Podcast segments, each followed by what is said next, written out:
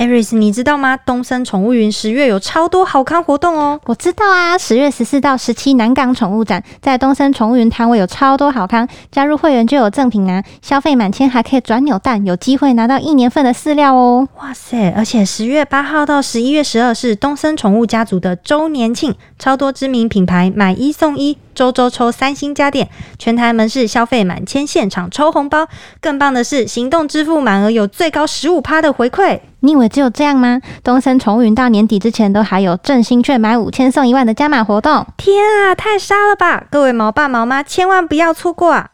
接下来请继续收听有点毛毛的。Hello，大家好，欢迎收听有点毛毛的，我是小咖，我是 Aries。我们上一集聊了简易犬，知道简易犬背后的这个训练过程其实还蛮丰富，要闻好多东西，狗狗脑袋要一直运转，对，然后资料库要建立的很庞大，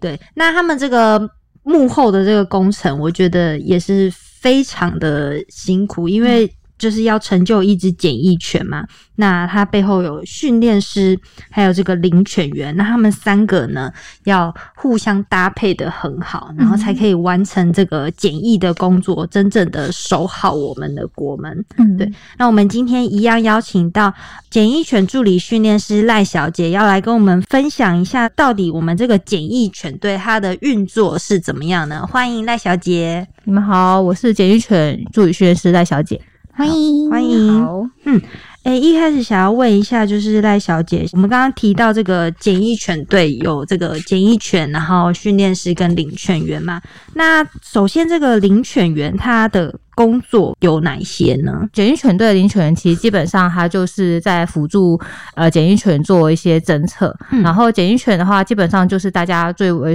呃熟知的就是在各大机场的转盘，就入境的转盘，然后以及就是国际邮寄邮件中心以及就是货港以及空运的仓储那边做一些侦测。那领犬员他除了就是带他的 partner 就是犬只去做侦测以外，他的工作还有就是照顾他犬只的健康。以及维持犬主效能，就是他要定时的帮他做一些训练，让他可以就是变得越来越强大，成为一个资料库就是超强超强的，就是 一个犬只。对对对对对，维持他的一个效能的运用，这样子。领犬基本上的工作是这样。那领犬员跟狗狗也是是一对一吗？还是可以一个人对多只狗这样子？而我们这边的话是一对一，就是在他们搭配的训练的时候，就会给他一只专属的狗。那训练师就会看他们的犬主的默契，然后在这个过程中有没有达到一定的合适，然后他们正式上线之后，他们就会成为他们专属的一对一、独一无二的犬主就对了。嗯，对他们不会换狗。因为来赖小姐，我们上一集有聊到说，有些狗狗它可能就是每天的工作状态可能会不一样，所以就是领犬人是不是也要去判断这件事情？对，就是它会需要非常熟悉，就是它的犬只的状况。那它犬只如果平常的话，它可能侦测的一次一次出去，它可能可以连续侦测个二十分钟，它都不会。累啊，或不会喘，但是有可能某一天，他我们领犬在训练的时候，会有一些犬只照护的一些基本的一些理论，他得学习。所以，当他那天发现他的犬只在二十分钟时候出现可能过喘，或是稍微的有一点点踮脚，这时候我们他们都会去是咨询，就是我们训练师或是我们的保健小组，就是因为我们还是会有一些健康咨询的专门的一个小组，问咨询这项部分的一些专业的人士之后，去跟他们回报犬只有这样的状况是。是否该停止执勤，都我们都会请，所以等于女犬它是等于是最第一最第一线的一个把关者，然后去维持犬只是一个健康的状态，然后可以正常的去做侦测。嗯，那小姐刚刚说那个踮脚是什么意思啊？踮脚可能就也许它就是比较需要行走。对，行走的时候，他可能也许像人呐，我们有时候跑步跑跑，有可能会扭伤、拉伤，诸如此类的。那如果他稍微有一点点，哎，好像有点点拉伤的概念，我们就赶快就是让他停止执勤，然后休息。所以这方面我们都会做一个严格的管理，不会让犬只有受伤的状况。等于就是过劳啦，啊，健康受损啊，这这些我们都会严格的避免，就是保护它的健康这样子。那如果狗狗有点闻到嗅觉疲劳的话，会会是怎么样的表现呢？呃，可能他会稍微的比较容易分心，就是可能他之前本来可以专注的一个一个闻下去，可能他稍微的有点嗅觉疲乏的时候，他可能会闻一个，然后就稍微的可能眼神可能飘一下，然后你就会觉得他不是那么专心的。哦那也许我们可以把犬只，就是领犬有观察到这一块，他就会把它带到旁边，先暂时的休息五到十分钟，然后给它做一些就是抚摸啊，然后或者是玩一些简单的指令，就是譬如说握手啊、趴下，让它就是从简单的游戏里面获得一些简单的成就感，然后让它的压力也稍微解除，然后稍微的放松，然后玩的很开心之后，我们再重新启动。嗯对对，适当的休息，这些都是领犬人他专业领域上面需要具备的。嗯，对。所以等于说，这个领犬员跟这个检疫犬他们的关系算是还蛮紧密的嘛，你要很了解它。对，对我们都称他们为就是伙伴，我们不会说哦这只狗，或是呃呃很很丰收哎，我们会我会说哦他是我的伙伴，领犬人都会说这是我的伙伴，嗯对非常的爱他们这样子。那训练师跟这个检疫犬的之间的关系又是怎么样呢？训练师他比较像是一个呃，我觉得他是一个很。应该伟应该算我我可以自己说嘛，就蛮伟大，因为他等于是他整他是整个全队里面的孕育者，因为他得去从全呃全台湾的犬只里面去选出那个独一无二适合当检疫犬的犬只进来之我参加我们全队之后，将他的能力释放出来，然后连接了他我们要他闻到的气味之后，搭配给领犬，然后成为。检疫犬队其中的一员，所以训练师他的工作其实像是一个，就是把它从零到有，然后架构整个犬队的一个很很主要的一个运推手。对对对对嗯。对，没错，也算是这个简易犬的伯乐。对，没错没错，因为他得要去，他得要去看哪些人适合当警犬，他也得去看哪些狗适合当简易犬，然后把他们两个结合起来，又要把他们两个默契给磨合的很好，他才可以就是为国效力，所以算是真的就是伯乐，真的是伯乐。对，没错没错，对，嗯，那所以一开始，假如说我们想要有有些民众可能有兴趣想要加入这个检疫犬队的话，那就是呃，可能就可以去应征这个领犬员嘛。对那要怎么应征呢？就是很欢迎，就是有符合我们就是四大条件。第一个条件就是要会开车，要有驾照，而且他要有实际的驾驶的经验。因为我们第一，其实听犬人的工作有一个就是蛮重要，是每天都会做的事，因为我们有犬舍嗯跟执勤地，所以我们要从犬犬舍接完狗之后，还要把狗狗。就是你的 partner 带去你的执勤地，对所以一定要开车。嗯然后车上有狗狗，然后还有其他灵犬，所以其实驾驶技术哦一定要相当的好，对不受干扰。对，一定要的，这是具备的。然后第二个的话就是学历，就是大学生同等学历有具备。然后第三的话就是有呃养狗经验，对，还有一年以上的工作经验，经对，对，还有一一年以上工攻读也可以。然后我觉得养狗经验，我必须要要讲的是，它是非常重要的，在这一、这一个工作来讲，因为呃。我们这边是朝夕跟狗相处，所以如果对狗没有一定的喜爱，或是它一定的照养的经验的话，会对进来这份行业的话，会我觉得是一个相当大的压力，因为等于是呃你不在行的东西，可是你却每天要去面对跟、对处理这样子。对，对，嗯，那小姐，刚刚我们就是录音之前也有聊到说，就是我们在面试或是遴选这个遴选员的时候，是也是超级无敌多的关卡，然后有其中一个蛮重要的东西，就是去看这个人是跟狗狗怎么相处的。就是可以帮我们稍微分享一下再一些经验，对，对，就是我们呃有三个大关卡，如果你来你投了履历之后，基本的书面履历的审核通过之后，你在符合履历的状况下，我们会邀请你过来参加我们所谓的体验营，就是有关于犬舍的一些工作以及训练教室的一些运作的一个体验。那负责新训那一梯次的训练师会去。会去负责整个就是体验营的状态，他会去设计一些关卡去确认，就是你适不适合这份工作。那我刚刚有提到，就稍微聊天的时候有提到，就是一个就是比较有趣的，就是可能会请那一位来那个参加体验营的人对，然后来牵一只陌生的狗狗，然后就是通常有时候就是可能他他可能其实不是主要的养狗的人，就会很明显的看到，就是他可能会被狗扯扯到东扯到西，扯飞都不知道去哪里。然后有些可能其实就还会稍微有一点点怕狗，可能摸狗都会是手都是僵硬的。嗯其实我们都可以从那些关卡里面看到他是不是真的爱狗，或是他是不是真的有养狗经验，那个是非常重要的。所以那些是可能你装不来的。对啊对，是对我们来讲是一个非常非常非常有非常非常有用的一个审核的一个关卡。嗯，对对对。所以他喜欢狗这个特质非常的重要，嗯因为他这个工作内容就真的是要一直跟狗相处、哎，对啊没错。嗯，那他还有一个一年以上工作经验，是不管什么工作经验都可以吗？不管什么，就是比较像是，因为我们有一个特别的一个，应该说特别状态是，我们会去入境的转盘那边去做侦测嘛。对那旅客的应对这一块，其实也是一个很大的学问。哦对，因为如果你没有工作经验，你可能呃在应对上面可能会稍微的呃我我紧张、支支吾吾结结结结巴，对然后或是不 呃讲出来的话不是那么得体。嗯其实我觉得处于一个旅客他带了一个吃的东西想要入境可以给给家人吃的状态，他其实被查缉到，他心情已经不是这么好了。哦那你怎么用你的方式，用良好的一个法规的观念，然后带路，然后引导旅客做丢弃，这都是一门学问。所以工作经验架，我觉得它架构在这个之上，就是之下，就是让呃我们的林权它其有一有一定的程度可以去。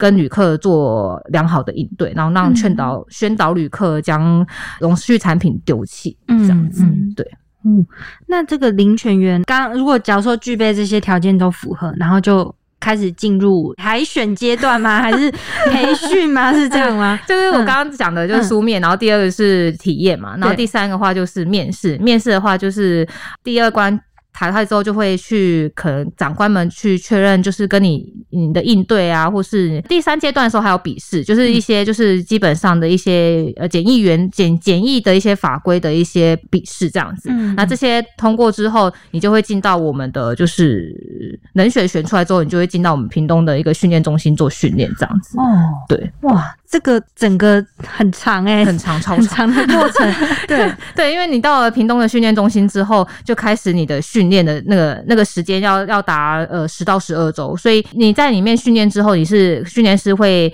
犬只搭配，然后你们就是要呃成功的训呃应该说训练完之后，你们要通过结训测验，然后才是真正的通过了这一个这十到十二周的训练。十到十二周的训练完之后，你还要。被派到派驻地，然后做三个月的安置，安置完成，训练师真的觉得你 OK 的话，你才可以正式的上线。所以时间是非常冗长，长达半年以上。对啊，对对对，光一个新人的培训就是这么的冗长，嗯，也是要投资蛮多的时间的，时间。对对对，训练师也是要在里面做一个很严格的把关。嗯对。那如果像我刚刚假设我都符合这些条件，然后也算是对狗也蛮熟悉的，那我我比如说像刚赖小姐讲的那个，在屏东这个训练的过程中，是这些东西都是会由训练师来带我们，还是我也必须具备一些训练的一些基本的知识？呃，如果你有我们刚刚上述的一些就是体验，我们会看你的人格特质嘛，然后你、呃面试的时候会呃看你的应对以及一些就是基本的原理有没有认识。嗯之后的话，我们到屏东的培训中心的时候，我们会给你一本学员手册，里面其实有犬只照护，然后嗅觉、行为跟训练原理等等的一些基本的的理原理去训练师会去教导你。然后这个最重要是你学有没有办法学以致用。最重要是这里，因为我们那个屏东的训练中心里面有模拟的转盘，然后模拟的一些就是旅客的一些行李。那你在学到这些原理之后，你有办法带领你的犬只做一个正常的搜寻，是训练师需要在这三这近三个月内把你完成的。如果你训练师在训练的时候发现你很会讲，你学的也口试一百分，可是一上场就同手同脚，然后学叫你 finding，然后下一个 present 的一个指示，你在 finding 的时候，狗已经飞到你前方去了，诸如此类的，哦真的都会发生。就是虽然你学的很快，但是你在手脚应用上面或是反应都不够达到训练师的标准的时候，通常在这一个地方就会很容易被淘汰掉。嗯，哦，对就是你学了是学了，但你有没有学进去？然后有没有融会用上？，对，用对有没有有没有办法就是运用上去，这是又是一个问题。嗯，对，嗯所以其实领犬很难，是你虽然很知道怎么去训练，可是你却做不到的话，那也没办法。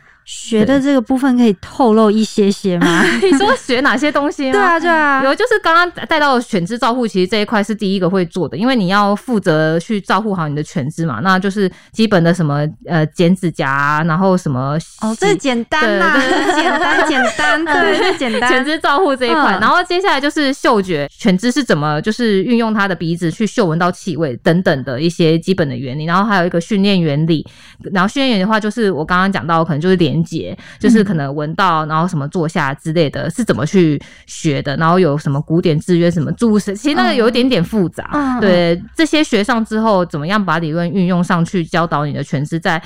标的物里面坐下，然后这一块就是这样子，就应该就慢慢的带带上啊，运用上去这样子。所以它可能里面有的内容是领犬员要学的内容，例如说要叫狗狗说，呃，去闻，因为其实呃，在犬只跟领犬在屏东训练中心的时候，犬只是已经会气味的哦因为已经会气味对训练师已经把它训练好了。然后领犬的话，比较像是后段班的人，因为他还什么都还不会，他得要去带领已经会气味嗅闻、已经会气味认知的狗狗去完成侦测嘛，嗯。所以狗的速度通常会比较快，所以他要学会的是跟上狗的速度，然后又可以让狗去闻闻每个行李，然后狗有时候速度太快，它会忽略掉中间那一个行李的时候，它怎么样运用它的步伐跟对跟那个 body 去让它重新回去 finding，然后闻，然后确定没有，然后走。对，就是他也不能没有闻到行李，然后也不能在标的物没有坐下，就 pass 掉 target 这样。很其实很、很复杂，越越讲越多。哎、真的是蛮复杂的，对，琐很很细琐，对对对对，所以他要做的事情很多，他脑子要一直运转，然后身体也要跟着动，嗯所以其实它是一个很很复杂的一个训练。所以我之前当领犬员在新训的时候，其实挫折感也超大的。啊，怎么会这样？就是觉得自己狗狗怎么都不听我的，这样吗？没有，反而是觉得自己跟不上狗，很懊恼，因为狗已经都会啦、然后你就一直为什么就会没跟上狗的步伐，或是怎么没有 present 到这样子，对，就会觉得啊。然后自己心中就会满是悔恨，嗯所以就是等于是整个那个近三个月的时间，就是要强化自己去跟上狗的步伐，然后带领狗去完成整个首训，那就是表示你就成功，就可以回到就是你的派驻地，然后做一个正式的一个秀文嘛，这是你最终的目标。嗯，对，哇。我不知道，原来简单的一个就是找那个违禁品，背后是背后，对啊，血汗呐、没有啦，没有血，只有汗。没想到会挫折哎、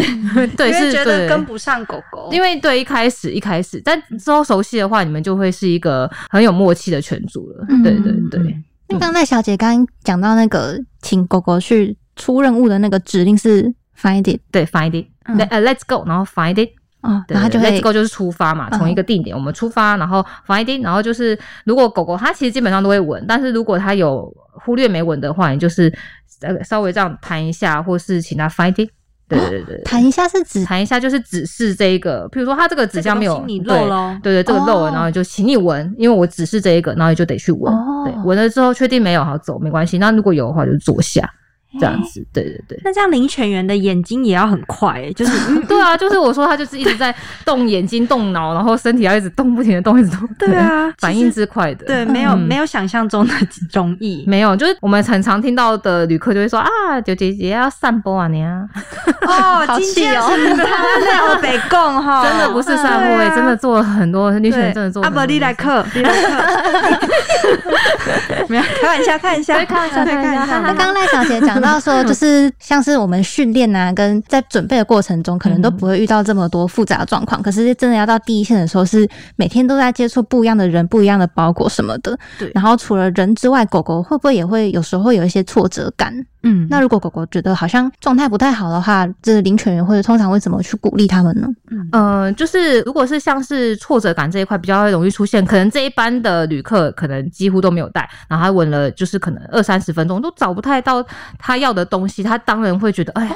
怎么会对，怎他会么都没有吗？他不会踢，他可能就是，我觉得呃，你犬人就会觉得啊，他没有成就感，就是可能没有成就感之后，就带也是就是在旁边就是稍微休息。然后我觉得我们检疫犬很很优秀的事情是，它对于各式各样的奖励，它其实都会很有很有很有回馈。就是譬如说你抚摸它，然后拍拍它，它其实就是马上可以被鼓励，只是没有像没有办法像找到东西这么强烈。但是你稍微的抚摸它，譬如说就是那或是带它，就是给它一些简单指令完成。成一些动作，它其实基本上就会被满足。然后或是呃带到比较没有人的转盘，然后让它稍微的，就是有点像放风的感觉，散步一下，然后让它的压力就稍微的放松。我觉得它再回来侦测的状况都会是好的，因为他们其实基本上就是还是会很想去侦测，只是得不到他想要的东西的时候，会稍微有一点点失落感。我们这时候领犬人就要知道，然后给他一些鼓励。对对对，哦所以狗狗如果发现一整个班机都没有违禁品，它会有点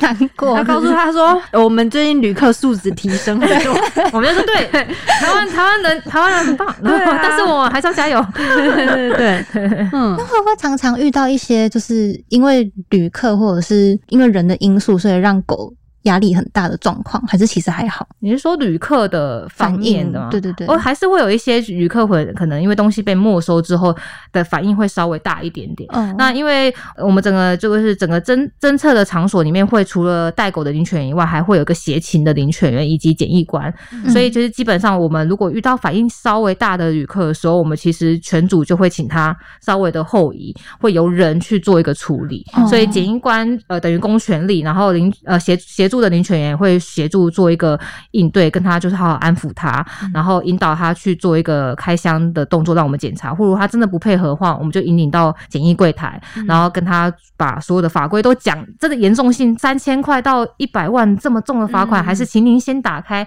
让我们帮你做个确认，要不然你通关之后。如果有带的话，就是真的就是这些罚款。他听他比较冷静，走动之后他会比较冷静，边帮跟他讲，用让他情绪稳定之后，他就会相当的配合。那这一块我们刚刚有提到，就是犬只的安全是最重要，所以我们会请他，请整个负责嗅闻的犬主往后往后拉，不要去成为第一线面对情绪的、哦的第一关，因为我们要保护犬只是我们的第一要则，所以就把它往后拉，嗯处理会是由其他人做处理。嗯对对，基本上是这样。了解，对啊，因为我想说，万一有些人就是反应很激烈什么的，狗狗会不会吓到？对这个一定要保护他们的。对对对，嗯。是就是这两年来，我们台湾已经从口蹄疫的那个名单拔除了嘛，然后又面临这个来势汹汹的非洲猪瘟，不知道检疫犬队这边针对非洲猪瘟有没有一些特别特训的项目？有，就是关于猪肉这一块，因为非洲猪瘟就是猪肉，嗯。所以对于猪肉这一块，我们刚刚有提到就是全组，我们一整年度会有两次的在职测验，嗯。就是我们会归纳出五个标的物，就譬如说呃，可能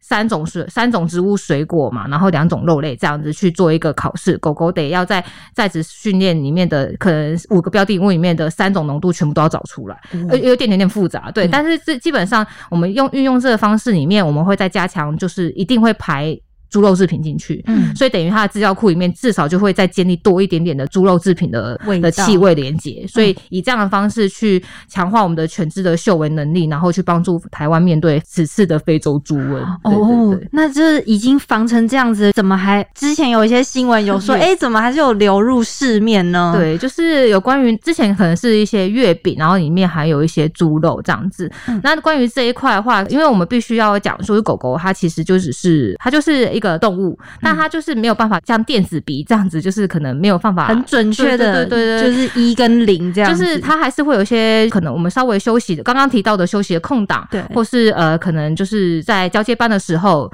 对的状态下，可能稍微的没有办法这么的完善，但是我们还是觉得检疫犬它的重要性是，其实除了政策以外，还有宣导。嗯。我们这边的话也是有这样的一个形象产生去，我觉得还不如就是宣导各位民众不要再有侥幸的心态，想要输入这些可怕的违禁品进来台湾。你看你，你只是觉得中秋月饼不是什么，但一进来查气到了非洲猪瘟的病毒，然后让全台的全台的民众这么的恐慌，怕自己我们的国家再次被除名，这样子的危害，我觉得请台湾的大家不要再以身以身试法，这样子真的对，就不要再输入了。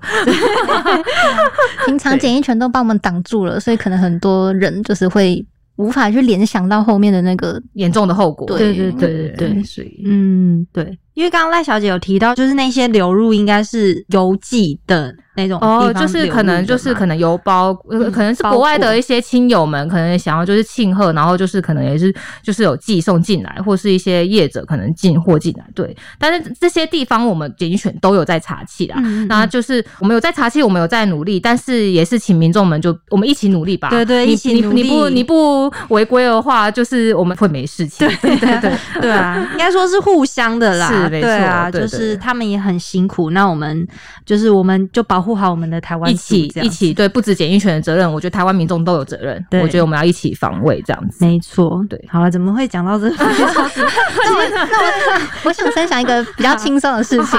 就是我我们那个时候我们就是准备说哦有检疫权这个题目啊，然后我们就是要去做功课啊什么的。对然后我那时候就在看这个农委会对吧？嗯对我没记错，对农委会的这个网站，然后就想说哦我来看一下这个有很多那种细项的一项一项的介绍，然后就想说嗯。第一个，我就先看那个桃园机场好了，就是像刚刚赖小姐提到是那个新竹分对，新竹新竹分局，对，我就点进去看，我想说可能就是会有一些执勤的画面啊、训练的过程。结果我就把那个 PDF 还是 Word 档打开，它 里面就是每一只简易犬的小介绍，超可爱的，而且而且就是你可以从它的那个文笔感感觉出来，领犬员跟狗狗之间的连接真的很强烈，因为它就是可能会说，它不是跟你介绍说哦，这只米格鲁今年几岁，它是公的母的，然后它立了哪些功劳，它是刚才跟你讲说，它是个。呃，沉默寡言的小帅哥，平常可能平常可能不太理人，可是你怎样讲的话，他非常的喜欢。他最喜欢吃什么东西，什么什么的。好懂那只狗狗哦，对，就是完全就是我自己这样看下来，我就是觉得就很像一个饲主，就是在跟大家介绍他自己的狗。嗯然后那个时候真的看的心情非常的好。嗯，真的。对啊，赖小姐也有那个嘛，就是也有把那个退休的狗狗带回家的。对我，因为我是之前是领犬员，所以我有把我退休的狗狗带回家。然后刚刚有没有提到那个介自我介绍，其实是每一个领犬员自己写的，所以嗯会会如此的生动。所以他他，所以我们就是说，我们领犬员真的都非常爱他自己的伙伴，所以他他才可以写出这么像四组的话嘛。嗯因为就是要有很有爱的状态下，他才可以写出这一句话这样。因为呃，我们几乎就是像我的退休狗，也是没有马上就把它带回家，因为我就觉得它已经是我自己的。可能生活的一部分，嗯对，我就想把它带回家，所以我们基本上对伙伴的牵绊是非常深的，嗯对对对。嗯那通常这个检疫犬他们一般服务的年龄大概多久？服务的年龄就是在呃那个执行犬的管理规则里面，它的基本上是四年。四年之后的话，我们会评估它的健康状况以及它的一些侦测能力。嗯如果它的侦测能力跟健康状况都是符合规定的，我们会让它延延到第七年，七年不能超过七年。所以它在即将满七年的时候，我们就会呃去去去去开始就是找合适的狗狗，就是搭配给原本那个领犬，然后让那只狗退休。嗯对对对。退休之后他们都去哪里了呢？嗯是像因为我们之前访问过搜救犬跟那个导导盲盲犬犬，他们通常会开放可能民众领养，对对对，我们的程序是先给我们的领犬员一起工作的整个犬队以及检疫官看有没有就是有人想要领养。嗯那如果这一部分已经有人领养就就 OK 嘛？如果没有人领养，就会开放给一般的民众。嗯那如果一般民一般民众的话，一般民众领养的话，我们就会有严格的把关，就是首先就是书面的，就是他先自我介绍，对，然后对资料审查，然后接下来的话，他呃可能安排他们面对面的接触，然后真的确定嗯 OK 的话，就是带回去。饲养饲养之后真的没没有问题的话，我们才会正式的，就是签立就是契约书以及办公证，因为它是国家的财产，所以嗯必须要公证，所以它比较麻烦一点点。但是我也相信，在这样严格的把关之下，我们会找到的是最有心的，就是领养人。开放民众领养这一块，他可能因为我我们我们必须要宣导，是因为我们退休检疫犬其实都有一定的年纪了，对它比较偏向是老犬，老狗，所以它的老犬的照护上面，其实需要的话会比较多一些些的照护。嗯对，所以如果民众有想要领养的话，需要先审视一下自己适不适合老犬照顾这一块。对，那如果有心的话，当然是开放，就是大家来领养我们的就是退休犬。嗯那如果他在民众领养这一块可能也没有合适的民众领养的话，我们屏东路有一个培训中心，它是可以有让他非常充足的资源照顾他到终老，这块请民众都可以放心。嗯嗯，对。因为像养老狗的话，我觉得民众要想到是，它就不像年轻的狗，可能会跟你一起玩什么那一些的。体力上面可能就会有差，对，它可能就嗯是会比较想要一直坐着吧，躺着吗？